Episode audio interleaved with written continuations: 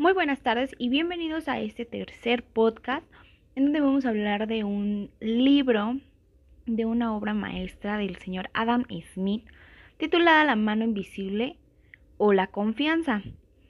Eh, varios han escuchado este título de este libro, pero más adelante vamos a dar nuestros puntos eh, más importantes sobre este tema, algún análisis que hayamos hecho. Pero vamos a darle la bienvenida a estas dos chicas que me acompañan, que es Daniela Farfán y Karen Rodríguez. Hola, ¿qué tal? Buenos días. Soy Daniela y hoy estaré en el programa de hoy junto con mis compañeras Karen y Katia. Esperemos si les guste. Me gusto que el día de hoy nos acompañen a este tercer podcast y más en estas fechas pues donde perdura la amistad, el amor, la familia em, y entre otras cosas más.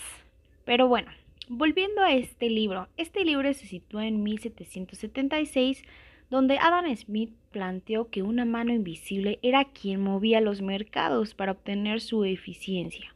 No obstante, en el trabajo, eh, en este podcast vamos a plantear la hipótesis que dicha mano invisible es en realidad la confianza que cada persona siente en el momento de hacer un negocio.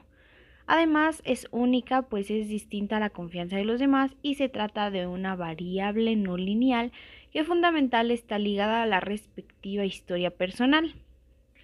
Eh, es importante destacar que en esta obra de, de Adam Smith, perdón, se pone en evidencia la relación que existe entre las dimensiones sociales y el económico del ser humano. En su teoría de los sentimientos morales, toma como base la simpatía y la responsabilidad social y las utiliza para poner en evidencia los sentimientos morales entre los que se encuentra la justicia, la virtud, el resentimiento, la venganza, la admiración y la corrupción lo cual pone en evidencia, entre otras cosas, la creencia de Smith en cuanto a que los hombres pueden ser tanto buenos como malos, o sea, las personas presentan una dimensión moral individual y otra social, que se, se manifiesta en su interacción con el medio. Por lo tanto, ante la pregunta respecto a cuál es la recompensa más adecuada para fomentar la industria, la prudencia y la circunspección, responde el éxito en toda clase de negocios. Es lo que dice este Smith. Ustedes chicas, ¿qué me pueden decir respecto a, a su análisis que hicieron en esta obra? Mi nombre es Karen y les diré mi opinión sobre el libro de la mano invisible y trata de lo siguiente. Lo que nos habla el libro de la mano invisible es que su significado de la expresión mano invisible de Smith la usó para describir el comportamiento de los mercados como algo predeterminado, como se supone usualmente, o como una metáfora de la mano de Dios. Para responder esta pregunta explora el contenido fisiológico de la teoría de los sentimientos morales como contexto de su obra económica más conocida. Busca contribuir a un debate que es, es común en círculos fisiológicos y que aún es incipiente en el ámbito de la economía, pese a que Adam Smith es un autor muy citado en las obras de teoría y de la política económica.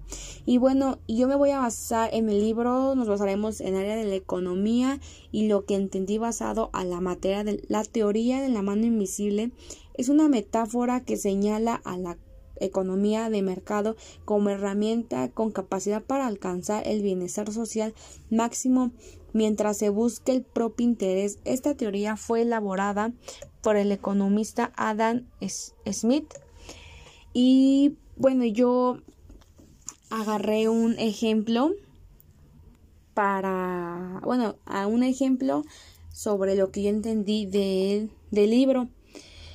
Y tomemos en el caso de un inventor que desarrolla un prototipo de bombilla que consume menos energía que las demás.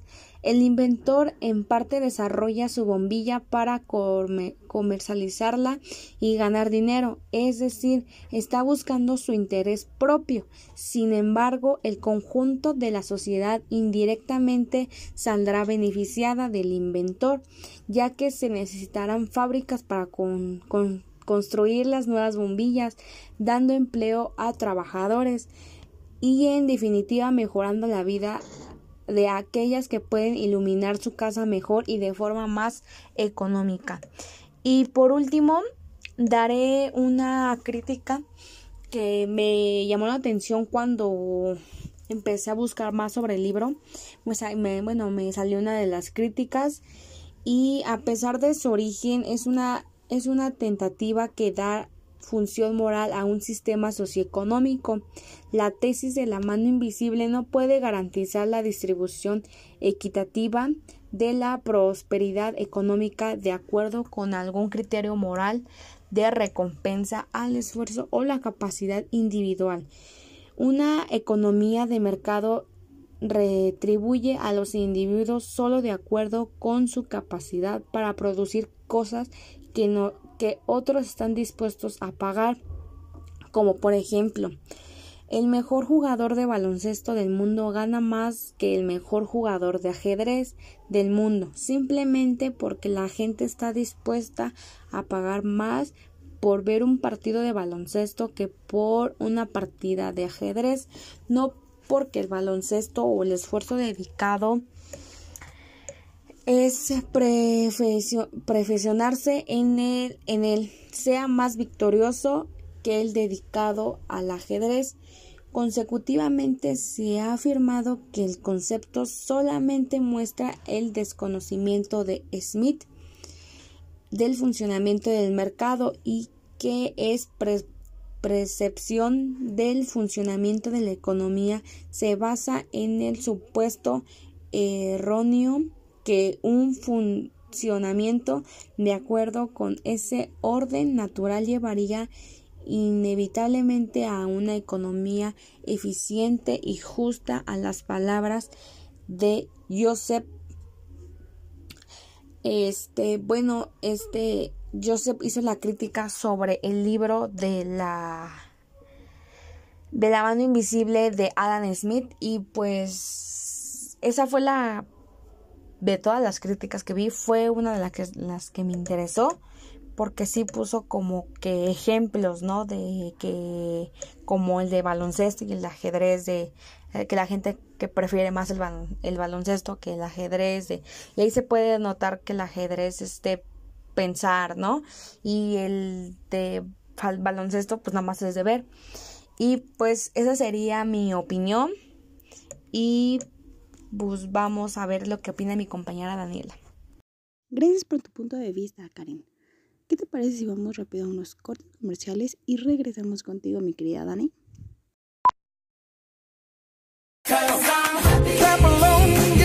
Súmale más vida a tu piel con la vitamina A de Lala.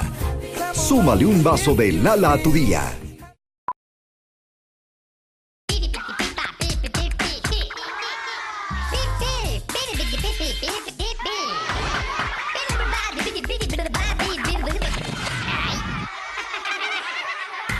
Los amigos amigos se entienden de verdad.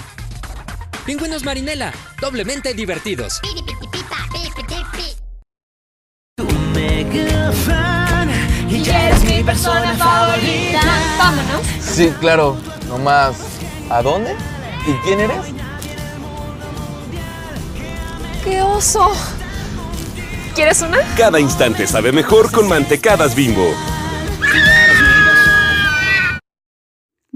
De regreso.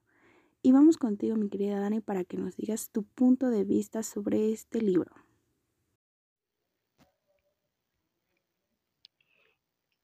Así es, como menciona algunos puntos mi compañera Karen, Adam Smith señala un tipo de economía en donde busca el precio del mercado de cada mercancía particular, en el que está determinado por la proporción entre la cantidad presente de esta mercancía en el mercado y las demandas de aquellos que están dispuestos a pagar el precio natural o el valor completo de las rentas, que son los beneficios y salarios y que se deben pagar para atraer al mercado. ¿Qué se entiende por esto? Bueno, pues que cada producto importado debe tener un valor para que este mismo producto regrese exportado con un precio más elevado al mismo lugar que fue importado. Como un ejemplo tenemos a México con Estados Unidos. México es rico en agricultura y ganadería, misma que México importa a Estados Unidos siendo un precio, para que mismo Estados Unidos la regrese y se valore aún más con el precio doble de lo que fue importada. El precio natural es un precio que permite pues la reproducción del sistema económico Y es precisamente en la relación que existe entre otros dos precios.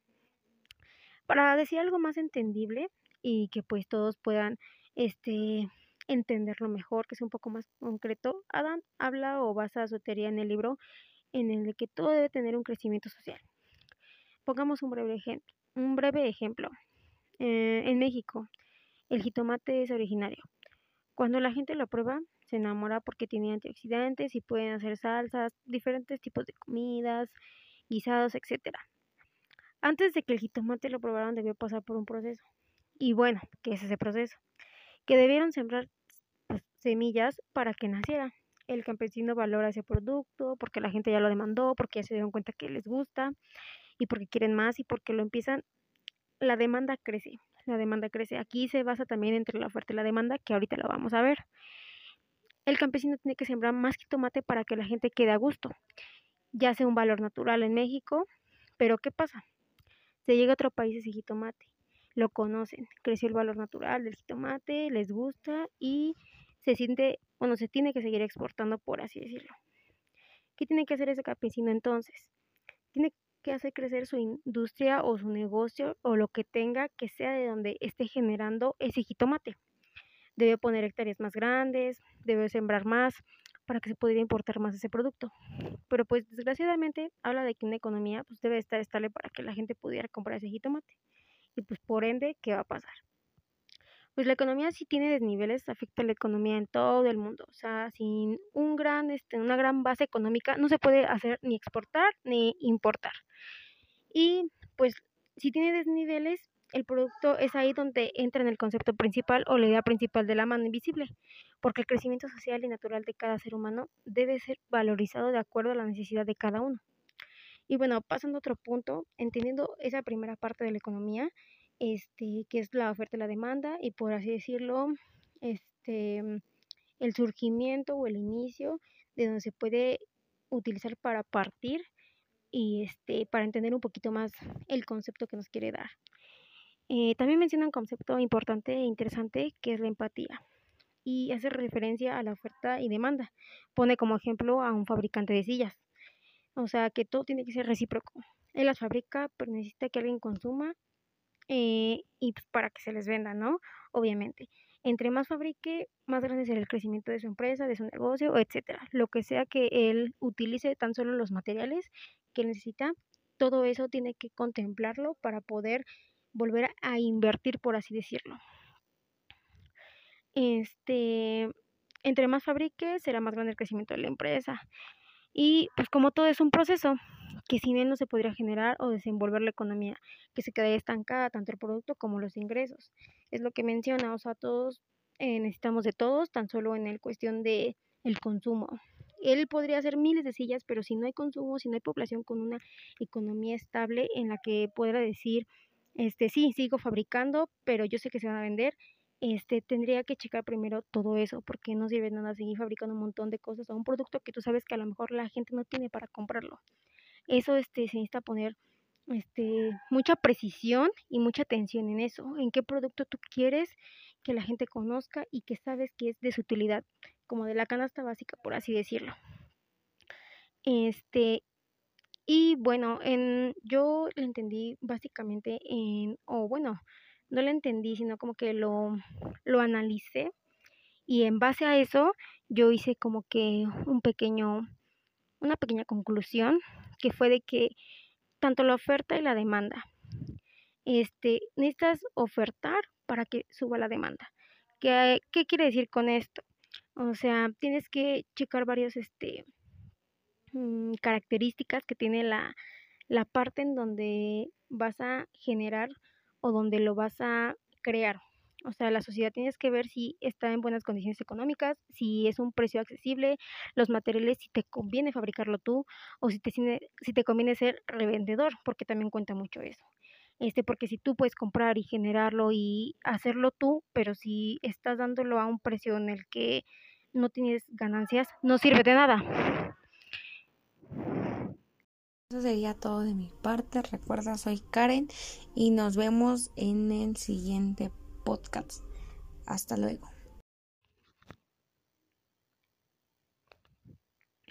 Y bueno, eso fue todo por el día de hoy. Eh, estén pendientes a todas nuestras redes sociales en donde nos encuentran como Katia-oficial, Karen DP oficial y como Daniela Farfán-oficial. En todas nuestras redes sociales, Twitter, Facebook em, y tenemos Instagram también. Así como la página de Facebook se encuentra como Radio Express Oficial. Y pues muchas gracias. No olviden activar sus notificaciones para que estén al pendiente del próximo capítulo y no se pierdan los más detalles que vamos a seguir viendo muchísimos más temas de economía en donde los podremos estar explicando más a detalle y con un lenguaje más entendible, más coloquial y pueden estar al pendiente de lo que está ocurriendo en nuestro país y pues obviamente estén conscientes de que la economía da un giro muy importante y es una parte muy fundamental en el mundo, no nada más es de de que trabajas y gastas y ya no sabes en qué. No, eso aplica mucho en el país. Muchas gracias, no olviden activar las notificaciones nuevamente y excelente fin de semana. Nos vemos pronto. Bueno, ya para finalizar de, de parte mía, pues es que la idea de la mano invisible presentada por Adam Smith es, eh, es ilustrar de cómo la ley de la oferta y demanda beneficia al conjunto de las sociedades de una manera indirecta. Es que el concepto, em, no hay nada malo con que cada persona busque su interés individual. Es un mercado libre. El afecto combinado de que todos busquen su interés beneficia al conjunto. Y así como muchos consideran el interés propio como algo malo, reflejo de egoísmo, Smith argumenta que la búsqueda del interés propio puede ser beneficio para el conjunto de la sociedad. Y es que ah, eh, busqué un ejemplo que me gustaría decírselos, que es que tomemos el caso de un inventor que desarrolla un prototipo de bombillas que consume menos energía que las demás.